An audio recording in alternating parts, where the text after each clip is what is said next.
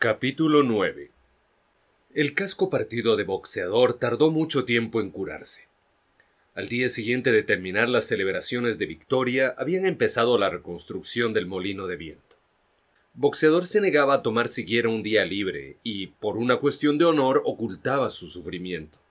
De noche admitía en privado ante Trébol que el casco le molestaba mucho.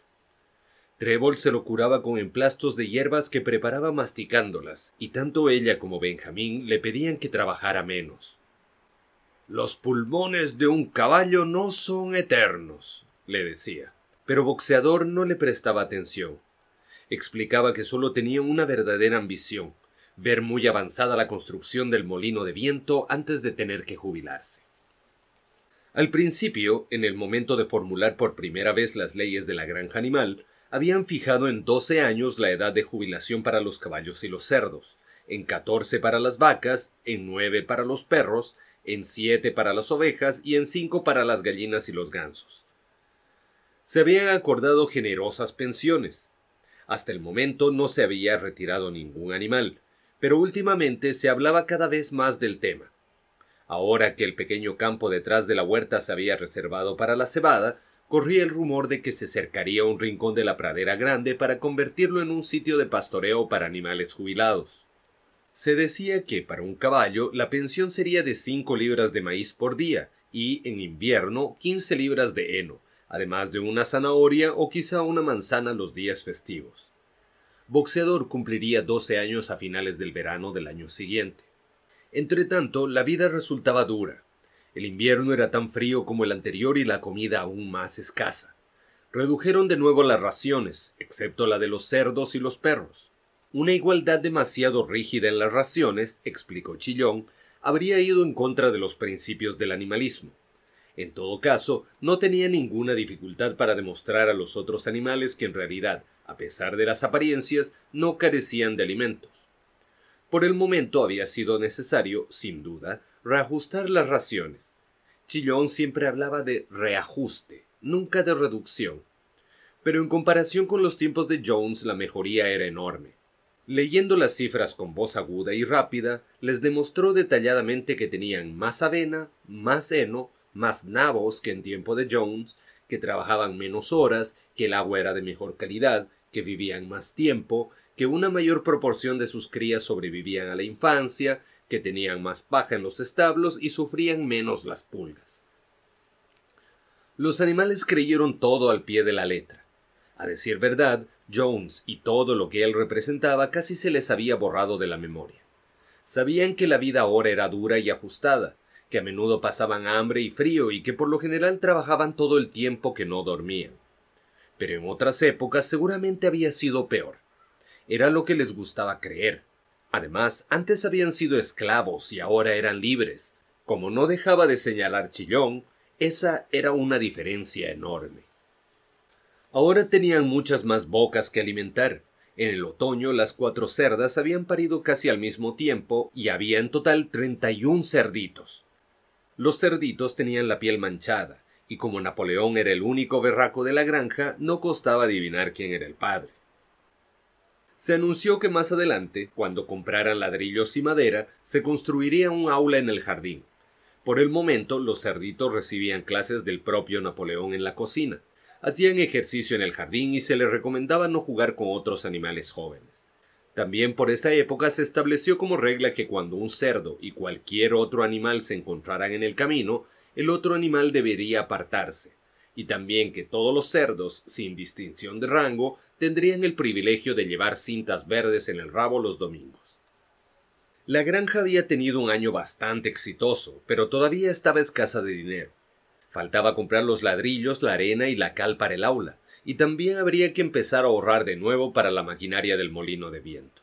Después estaban las lámparas de aceite y las velas para la casa, azúcar para la mesa de Napoleón, prohibió eso a los demás cerdos, alegando que los hacía engordar y otras cosas necesarias como herramientas, clavos, hilo, carbón, alambre, hierro viejo y galletas para perros.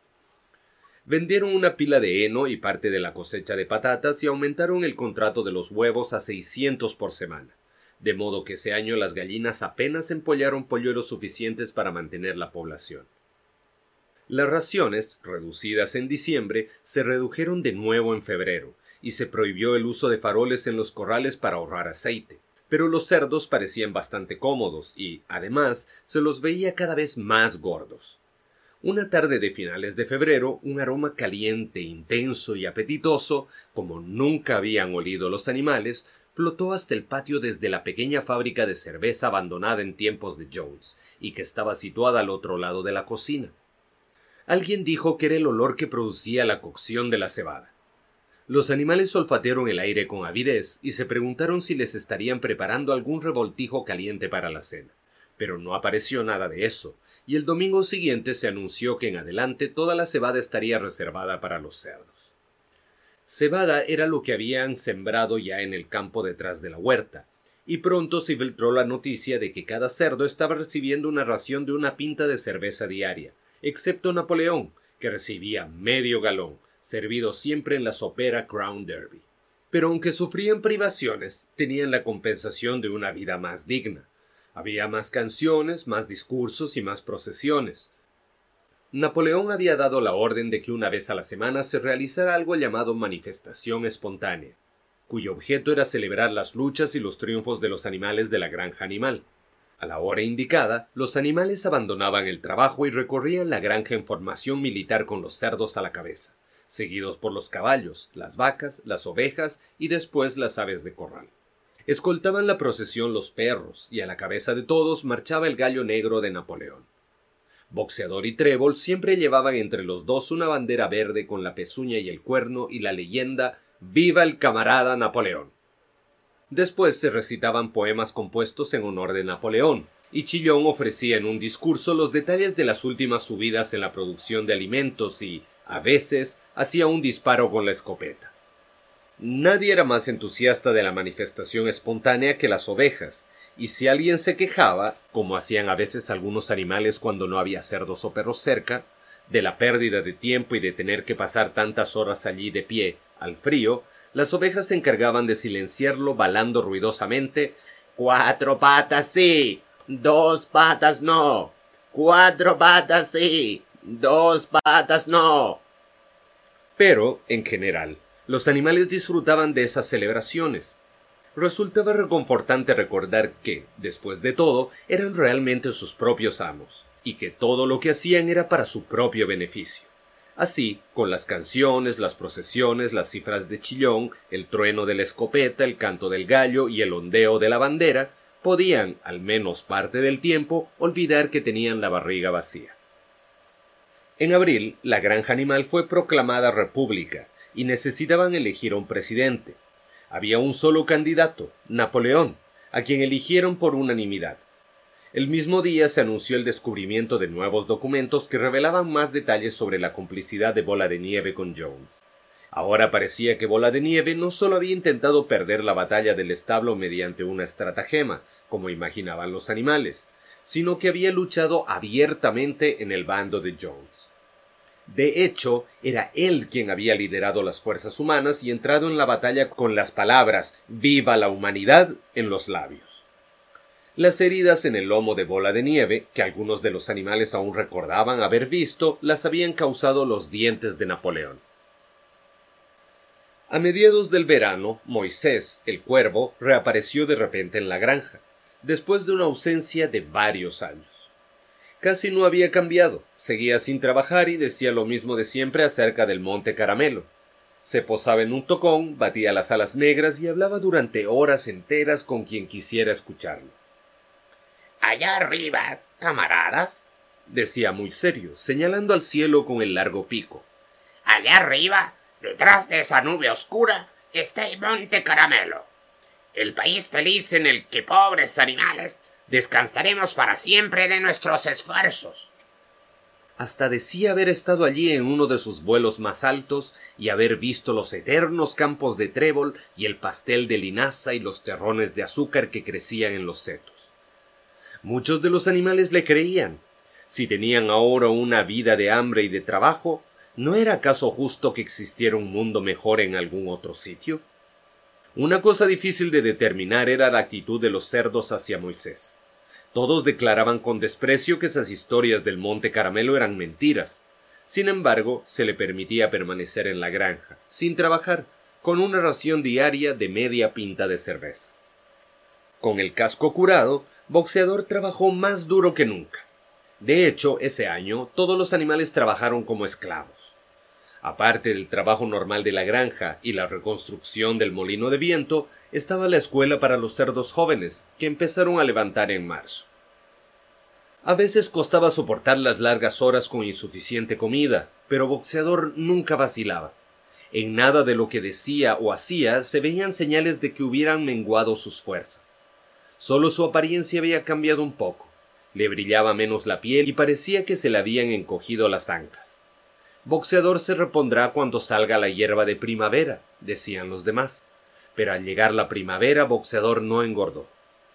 A veces, en la ladera que llevaba a la parte superior de la cantera, cuando empleaba los músculos para arrastrar alguna piedra enorme, parecía que sólo lo mantenía en pie la voluntad de continuar. A veces parecía formar con los labios las palabras trabajaré más duro, pero había perdido la voz.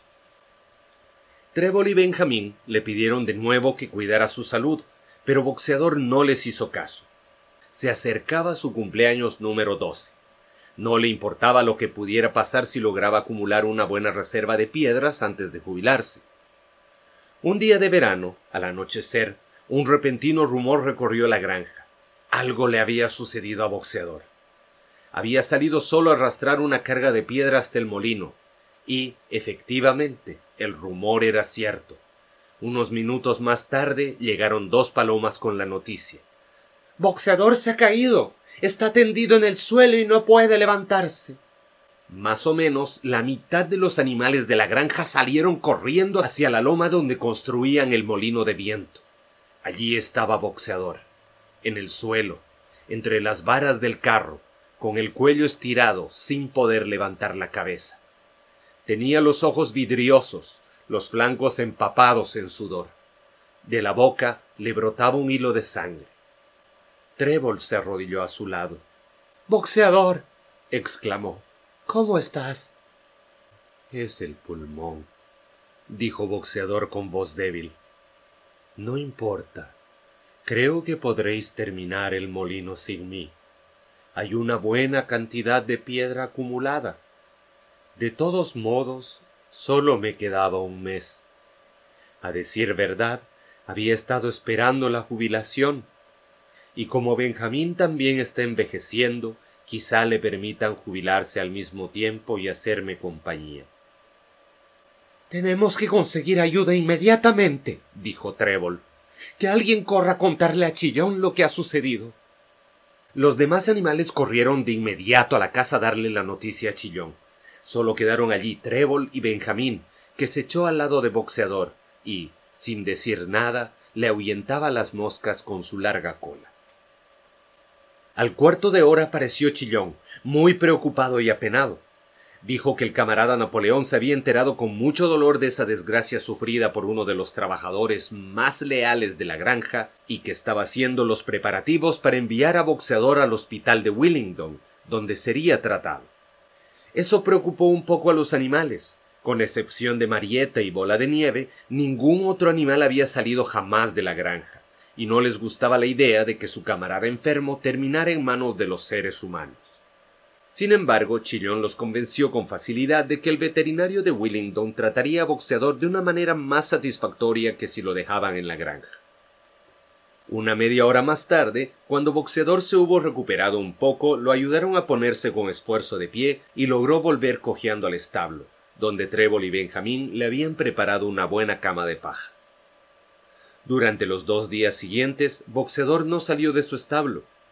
Los cerdos habían enviado una botella grande de medicamento rosado encontrado en el botiguín del baño, y Trébol se lo administraba a Boxeador dos veces al día después de las comidas.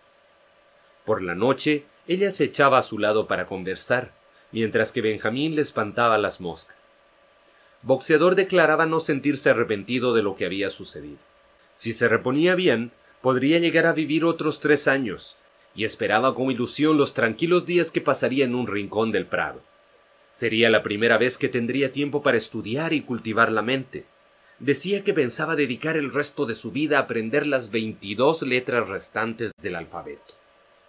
Sin embargo, Benjamín y Trébol solo podían acompañar a Boxeador después de las horas de trabajo, y fue al mediodía cuando llegó el furgón para llevárselo.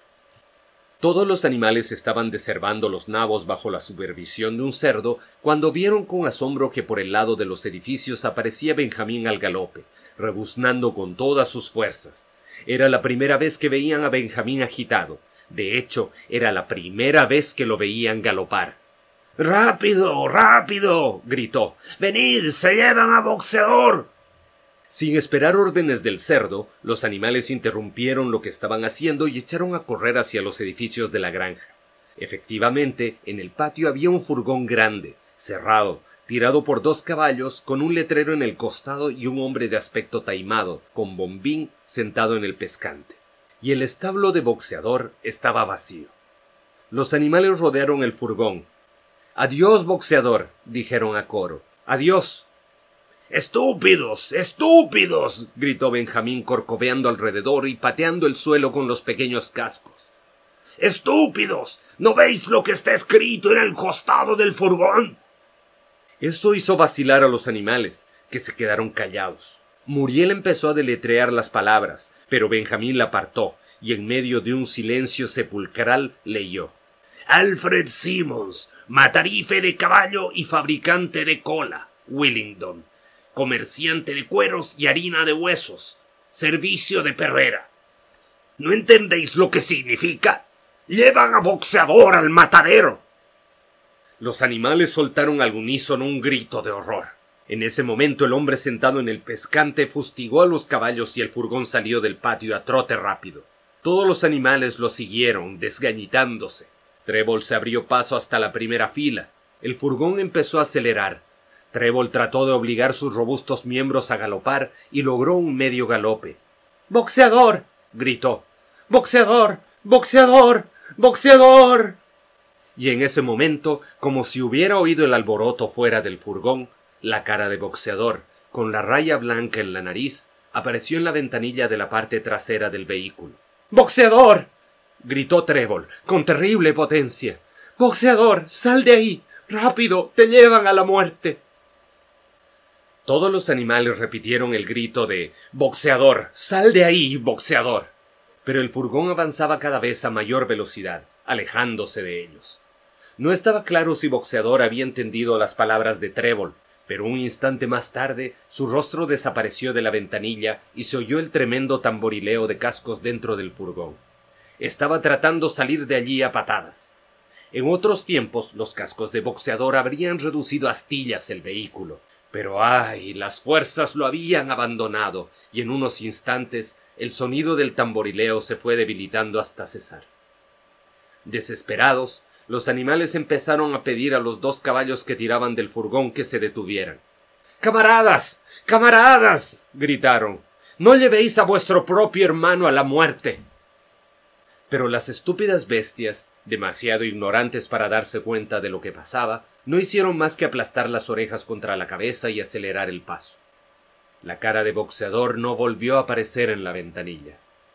Demasiado tarde a alguien se le ocurrió adelantarse al furgón y cerrar la puerta de la granja, pero el vehículo la atravesó en un instante, antes de desaparecer con rapidez en la carretera.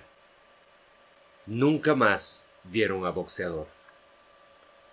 Tres días después se anunció que había muerto en el hospital de Willingdon, a pesar de recibir todas las atenciones a las que un caballo puede aspirar. Chillón salió a dar la noticia a los demás.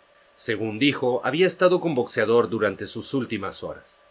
Fue la escena más conmovedora que he visto jamás, dijo Chillón, levantando la pezuña y enjugándose una lágrima. Estuve a su lado en el último momento, y al final, casi demasiado débil para hablar, me susurró al oído que solo una cosa le producía dolor tener que dejarnos antes de terminar el molino.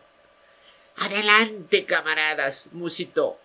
Adelante en nombre de la rebelión. Viva la granja animal.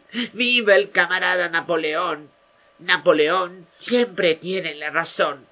Esas fueron sus últimas palabras, camaradas. De repente, la actitud de Chillón cambió. Cayó un instante y antes de continuar sus ojillos lanzaron miradas de desconfianza a un lado y a otro. Estaba enterado, dijo, de que había circulado un estúpido y malvado rumor en el momento del traslado de boxeador. Algunos animales habían notado que en el furgón que llevaba boxeador había un letrero que decía matarife de caballos, y habían llegado a la conclusión de que mandaban a boxeador al matadero. Casi resulta increíble, dijo Chillón, que algún animal pudiera ser tan estúpido. ¿Es que no conocéis gritó indignado, moviendo la cola y balanceándose. ¿Es que no conocéis a vuestro querido líder, el camarada Napoleón? Había una explicación muy sencilla. El furgón, antes propiedad del matarife, había sido comprado por el veterinario, que aún no había cambiado el letrero. Así surgió el error. Esa noticia alivió mucho a los animales, y cuando Chillón dio más detalles de la agonía de boxeador, de la admirable atención que había recibido y de los caros medicamentos que Napoleón había pagado sin pensar en el costo, desaparecieron sus últimas dudas, y la idea de que al menos había muerto contento atenuó el dolor que sentían por la desaparición del camarada. El propio Napoleón asistió a la reunión del siguiente domingo por la mañana y pronunció un breve discurso en homenaje a Boxeador. Explicó que no habían podido traer los restos de su llorado camarada para enterrarlos en la granja, pero había ordenado que se preparara una gran corona con laureles del jardín y se colocara sobre la tumba del caballo. Y los cerdos tenían previsto celebrar en unos días un banquete conmemorativo en honor de boxeador. Napoleón terminó el discurso recordando las dos máximas favoritas de boxeador trabajaré más duro y el camarada Napoleón siempre tiene razón máximas que, dijo, todo animal haría bien en adoptar como propias. El día fijado para el banquete llegó desde Willingdon un vehículo de reparto que dejó en la casa una gran caja de madera. Esa noche se oyeron ruidosos cantos, seguidos por algo parecido a una violenta disputa que terminó a eso de las once con un tremendo estruendo de cristales rotos. Nadie se movió allí adentro hasta el mediodía siguiente, y se rumoreaba que de algún lado los cerdos habían sacado el dinero para comprarse otra caja de whisky.